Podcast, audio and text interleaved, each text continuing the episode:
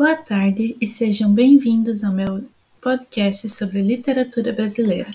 Hoje estarei falando sobre o livro Úrsula, da autora Maria Firmina dos Reis. O livro narra a história de Tancredo e Úrsula.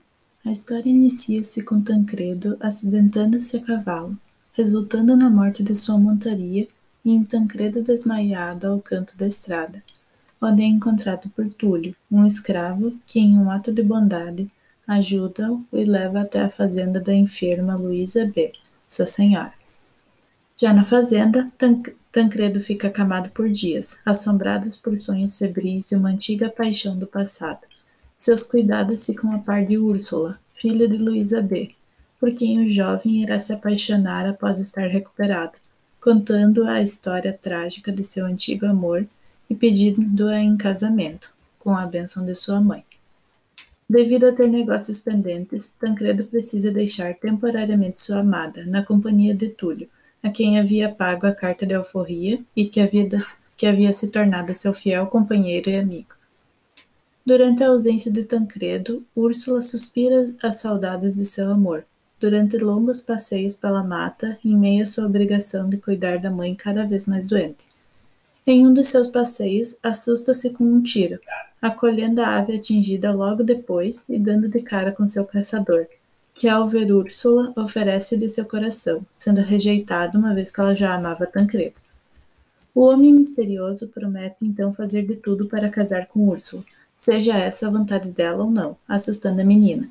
Grande é seu choque, então, ao descobrir que o homem da mata é na verdade seu tio, o qual havia causado grandes males à sua mãe e assassinado seu pai e que finge arrependimento a Luísa B. para convencê-la a casar Úrsula com ele, ou ao menos deixá-la sob sua tutela após sua morte.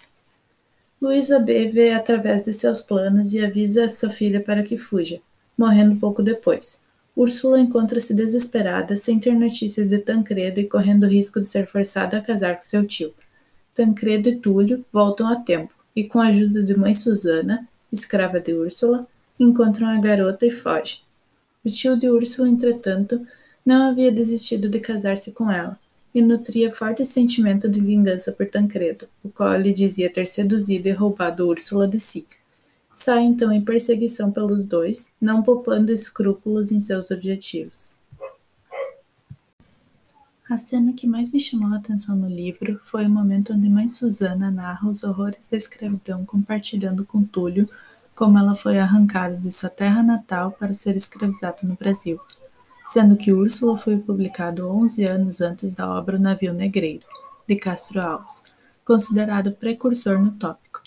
Chamou-me muita atenção também o personagem do tio de Úrsula, me lembrando o personagem de Loredano em O Guarani, de José de Alencar, representando a paixão obsessiva. O personagem do Túlio também representava a lealdade, virtude muito valorizada no romantismo, enfrentando seu antigo senhor e aceitando morrer para salvar Tancredo, seu amigo e libertador. Nos tempos atuais, a história se desenvolveria completamente diferente. Luísa B. teria muito mais liberdade para separar-se de seu antigo marido opressor, e Úrsula não correria o risco de ser forçada a casar após a morte de sua mãe, uma vez que o casamento é atualmente consensual.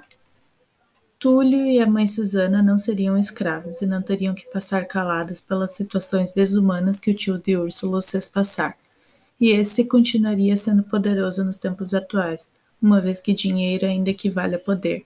Mas sua impunidade seria muito mais limitada a crimes hediondos como o que ele cometeu no livro. Thank you.